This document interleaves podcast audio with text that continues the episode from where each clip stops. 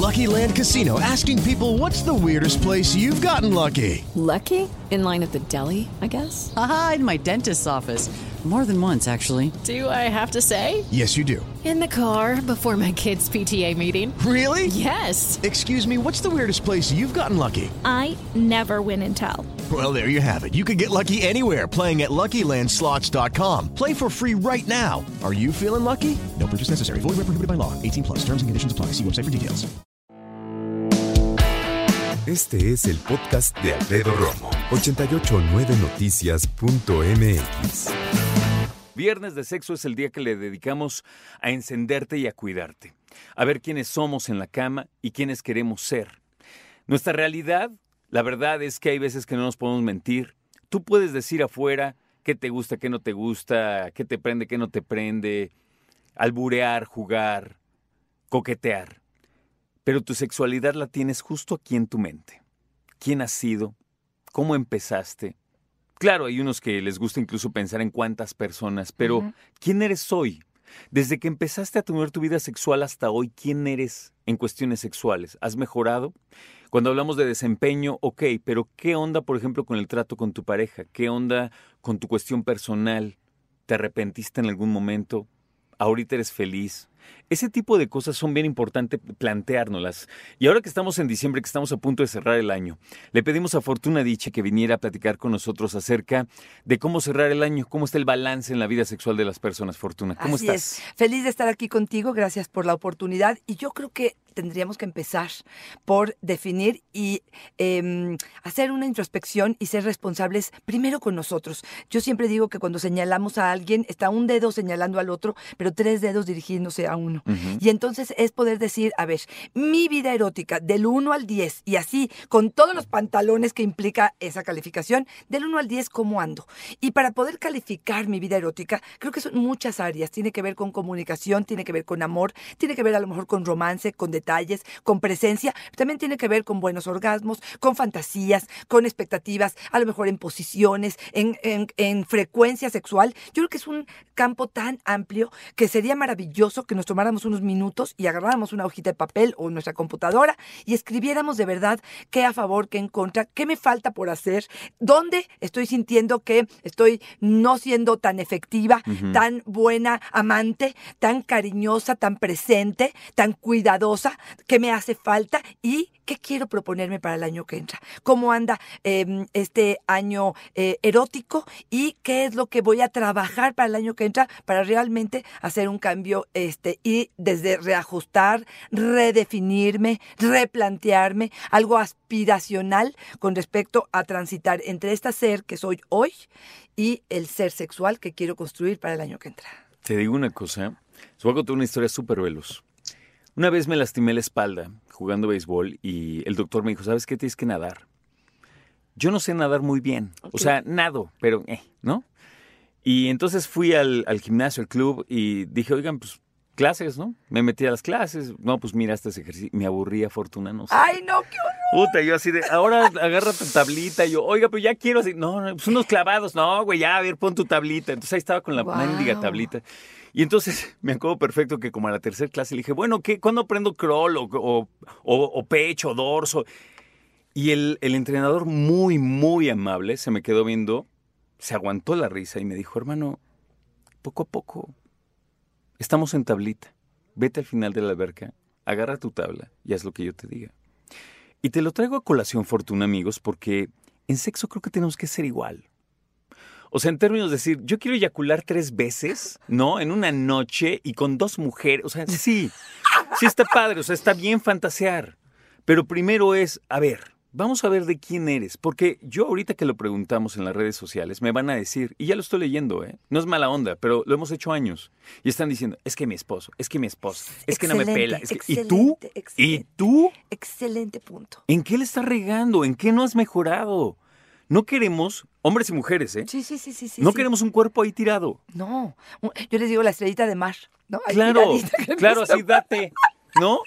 Así es. No, bueno, la cantidad de hombres y mujeres que así, no, ah, bueno, ándale ya. Es que nunca O quiere. sea, claro, bueno, ándale, pues tanto quieres, ahora ya, ándale. Exacto, exacto. Y aquí Apúrate. creo que le pusiste este, Está un cañón. punto básico e importante y es poder decir qué es probablemente cuál es la pregunta o hacia dónde tengo que indagar esta situación en mi pareja. Ya sea que sea yo el que tengo siempre flojera o el otro el flojera. Y es decir, a ver, corazón, ¿qué necesitamos hacer para reactivar esto? ¿Qué es, ¿Cuál es tu motivación? ¿Qué te falta? Probablemente tiene que ver con un buen orgasmo, a lo mejor la parte de la seducción, una buena comunicación, sentirte vista, valorada, sentirte Exacto. reconocido y Sentirte admirado. sexy como mujer, como hombre. Pero yo hago mi esfuerzo, me pongo mi, me pongo mi tanguita y me pongo mi super negligé y tú ni cuenta te diste que me lo puse. Y tú te sigues quejando de que no hay sexo y yo te digo, pues es, es que he dado muchas eh, posibilidades y tú no, no pescas ni una. Es que te voy a decir una cosa.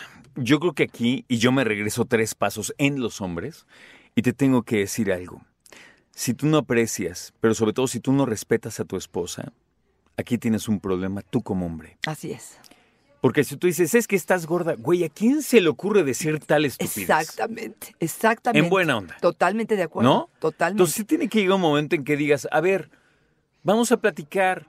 Puedes, claro, decir que el cuerpo ha cambiado, pero entonces empiezas porque mira, pues yo voy a hacer ejercicio, yo voy a... ¿No? Claro. No dices, es que estás pues también está cañón. Y vaya- habrá que voltear a ver tu barriga, ¿no? Porque Claro, en a lo primera, mejor también claro. tú estás en las mismas. Es que Y los la hombres siempre es- creen que la que tiene que estar en forma es ella. ¿no? Exacto, pero aquí yo te diría algo que de verdad, de verdad es quitarle atención a la parte corporal.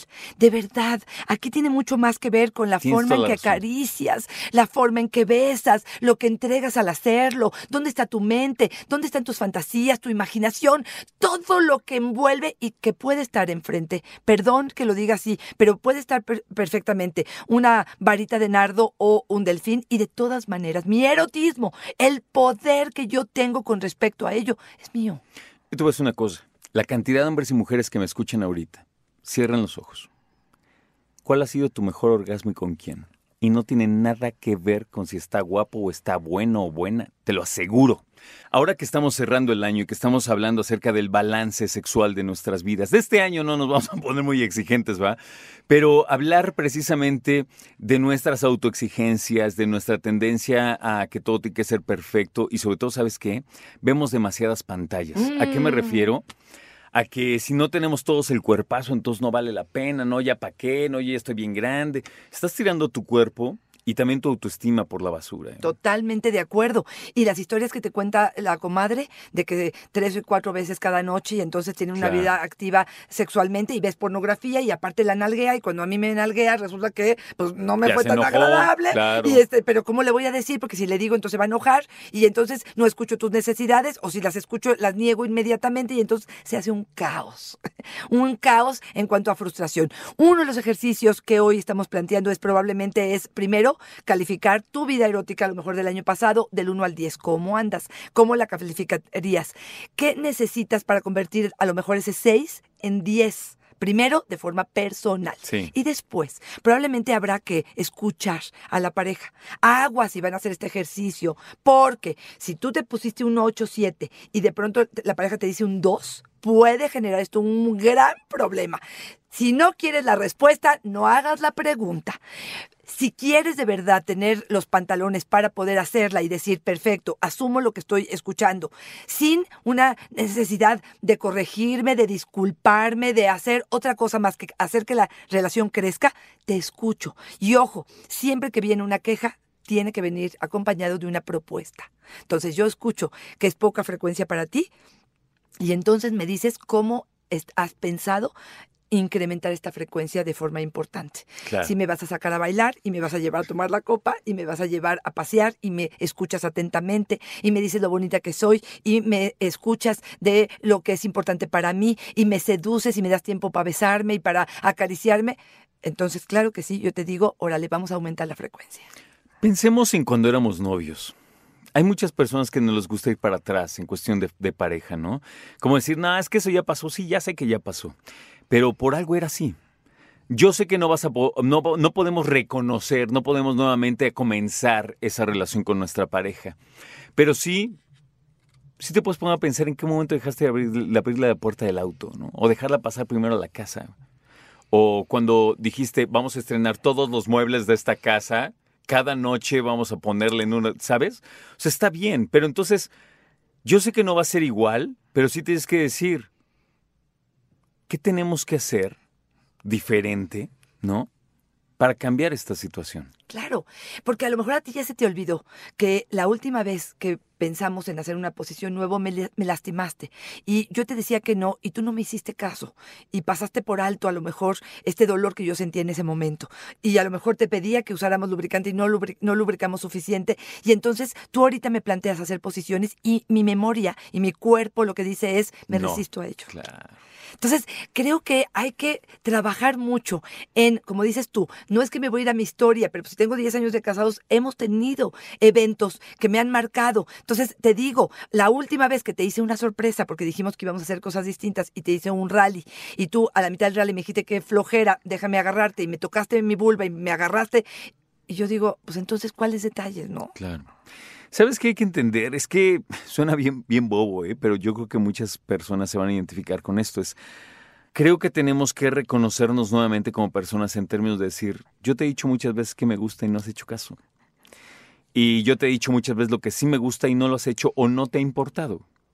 Y yo creo que eso es bien importante porque eh, ahorita que hablabas acerca de una, de una, una vagina sin lubricación, es como si como hombre hay una posición en donde te están lastimando un testículo y dices, oye, espérame, ¿no? No como hombre te duele tanto que te vas hasta empujando a decir, perdón, pero me está doliendo. Claro. Pues la mujer también. Por supuesto. Y aquí, bueno, pues mm, sí me gustaría decirles algunas cosas que pudieran ayudar. Este, mm, dicen que la mayor, la mejor forma de lubricar una vagina es a través del beso. Y no estoy hablando del beso vaginal, estoy hablando de un beso profundo, sincero, este, de verdad, que pareciera que el beso abre las posibilidades. Por otro lado, pues sí, por mucho tiempo creímos que la lubricación vaginal obedecía al grado de excitación y hoy sabemos que no es cierto, que yo puedo estar muy excitada, pero si tomé o si no estoy bien hidratada o si me metí al jacuzzi o si lo que tú quieras, puede ser que no hidrate suficiente, que no lubrique. Entonces, cómprense los geles vaginales, pónganse el Sí. suficiente, el si de estás en medicamentos, ¿eh? también es súper importante. Si la mujer está tomando medicamentos y eh, después de, de tener un bebé, o sea, hay un montón de cosas que pueden es. estar afectando. Entonces- Falta de hierro en la sangre, muchas cosas. Exacto. Entonces, no se queden atorados en esto. Me parece que, y también dijiste algo muy importante que creo que vale la pena. Y es decir, te he dicho muchas veces qué es lo que necesito sexualmente y tú no me has escuchado. Quizá el que no has escuchado soy yo. Porque yo ya te lo dije 20 veces, pero no escuché tu respuesta. No escuché el ir y venir de la información. Y claro, yo ya te dije que quiero mucha frecuencia y tú no me obedeces. Pues sí, pero yo te dije que para que haya esa frecuencia necesito romance. Y tú te olvidaste de eso. Claro. Entonces, creo que aquí hay una eh, interacción que tenemos que respetar y que tenemos que escuchar. Eh, decía Marina Castañeda en su libro Escucharnos, que para que el otro escuche habrá que callarnos. Híjole, qué difícil. Y es difícil, ¿eh? Es difícil porque sobre todo estamos acostumbrados a que sexualmente cuando hay algo malo es indignarse, porque es la parte más íntima y la parte más vulnerable en términos de lo que no estás haciendo bien, cuando públicamente se habla que el sexo es perfecto, que todos tienen cuerpos perfectos, que nadie tiene penos pequeños, ¿no? Pero, Sí, o a- sea- a- a- sí, claro, ahí fíjate, fíjate lo que te, te digo en cuanto a comunicación. Probablemente lo que estás diciendo en el fondo tienes razón, pero en la forma te equivocaste. Exacto. Y te voy a decir por qué. Porque si tú me atacas, no tengo de otra más que atacar de vuelta. Si tú me hablas desde el corazón, desde el yo, desde el siento, desde se me antoja, desde el te amo, desde otro lado, a lo mejor la propuesta no viene como un ataque, viene como una propuesta y yo estoy más abierta a escucharte. y una reacción mucho más madura. También yo creo que hay que ser sensatos, Fortuna, y decir que todo el mundo tuvo una etapa, vamos a decir, muy pasiva, muy tranquila en cuestión sexual. Yo creo que nadie tiene un, un año de campeonato de que todos hagamos 10, no, yo saqué 120, o sea, cálmense. Nuevos amantes a Claro, lo mejor, ¿no? claro, Algo chance. así. Y de todas maneras, Sí, ¿eh? quién sabe cómo te fue, Porque claro. si estamos evaluando un año, hipotéticamente si alguien empezó a andar en, enero y en diciembre, Claro. ya tuvieron su primera bronquita, su primera eh, plática sexual de esto no me gustó, claro, pero por supuesto. supuesto, Entonces, estoy de acuerdo. ¿Cómo mejorar, Fortuna? ¿Qué hacer? Bueno, yo creo que lo primero que tenemos que hacer es realmente saber qué quiero y necesito yo, qué es a lo que estoy aspirando, cuáles son mis expectativas y de verdad tener claridad en ella. Para, a partir de eso, sentarme contigo, mi pareja, y decir, a ver, esto es lo que yo quiero, esto es lo que yo deseo. ¿Tú qué quieres y qué deseas? Y entonces escucho y te digo, espérame tantito, tres veces al día, olvídalo, o sea, no está dentro de, mi, de mis posibilidades, pero probablemente sí aumentaré de una vez al mes a no sé, dos veces a la semana y qué necesito para ello. Entonces, yo creo que en cuanto a frecuencia tendremos que hablar de esto. Número dos, si quiero más romance, más eh, presencia, más atractivo, bueno, pues creo que hay que fomentar esto. Yo una de las cosas que hago en el consultorio es cuando viene la pareja con problemitas un poquito sexuales, les digo que necesitamos retornar a lo básico que fue donde nos conocimos. Y es decir, antes salíamos, salíamos y habían encuentros de pareja. Ahorita, si salimos, es una vez en la vida, porque siempre estamos o con los niños o con otras parejas, o con la familia o con trabajo. Aquí sería, esta semana yo propongo qué hacer. Yo digo, vamos a ir a, escuchar rock, rock pesado en mi moto y la vamos a pasar increíble. Y la semana que entra tú me llevas a escuchar poesía erótica y a lo mejor una cata de vinos. Y la siguiente semana yo te llevo al torneo de boliche y la siguiente semana a ti te toca. Pero estamos en este constante estar haciendo cosas diferentes, divirtiéndonos, siendo amigos y ofreciendo cosas distintas en nuestra vida. Que esto desemboque en algo sexual o solamente se quede en reconectarnos como pareja. Cuando estás hablando acerca de primero sentarnos nosotros solos a ver qué es lo que queremos, quiero que pensemos también en de dónde sacamos la idea de nuestras metas sexuales. Así es. Si tú como hombre dices, yo quiero que mi pareja sea como perenganita de tal que es pornstar, pues espérame tantito.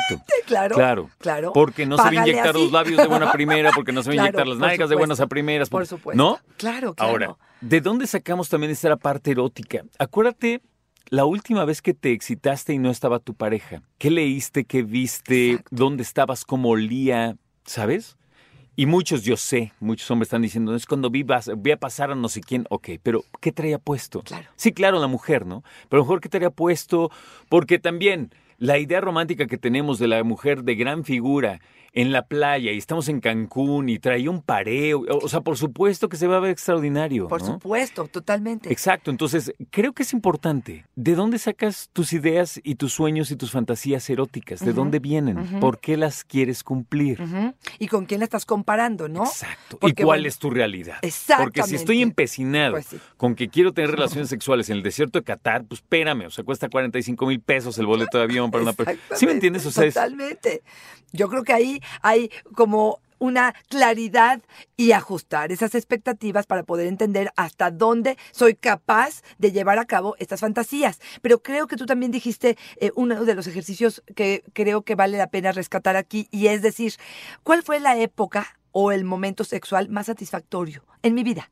¿Y qué pasó? ¿Dónde estaba? ¿Con quién fue? Este, ¿Cómo me sentía? ¿Cómo estaba mi trabajo? De verdad ver como de forma general cuáles son los aspectos que me hicieron llegar a esa experiencia tan gratificante y tratar de copiar en la medida en la que pueda esa situación. Muchas mujeres, por ejemplo, me dicen, estábamos de viaje, no estábamos con los niños y en la misma casa. Entonces, a lo mejor no te vas a salir de viaje cada semana, pero una vez al mes te puedes pagar un motel para algo diferente, algo distinto. Ese podría ser uno de los propósitos. Sí te diría, si para ti es inhibidor, es algo que resta deseo y placer, el hecho de estar con los niños, a veces en la misma habitación, a veces en la habitación continua, pero que de verdad la pared es casi, casi como una. Transparente, sí. Este, oye, pues ni puedo gritar y todo el tiempo estoy pendiente de que se vaya a escuchar algún sonido y estoy distraída. Bueno, pues a lo mejor una de las buenas ideas será cómo ahorramos para una vez al mes o una vez cada dos meses podamos realmente darnos un buen agasajo en un hotelito, en un motel o en un lugar donde realmente esta intimidad sea muy placentera.